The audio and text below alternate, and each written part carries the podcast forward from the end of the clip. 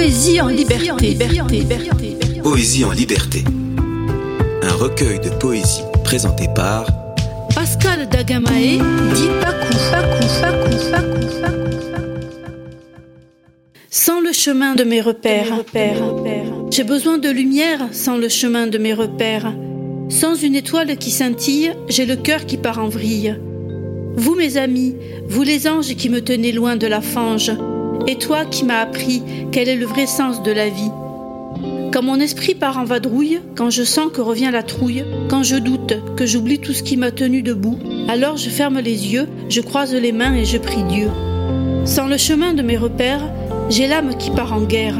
Je suis comme un petit enfant qui a besoin de ses parents. J'ai une cohorte d'amis qui brillent en moi jour et nuit, et pour ne pas que je m'épuise, je recherche le souffle de la bise.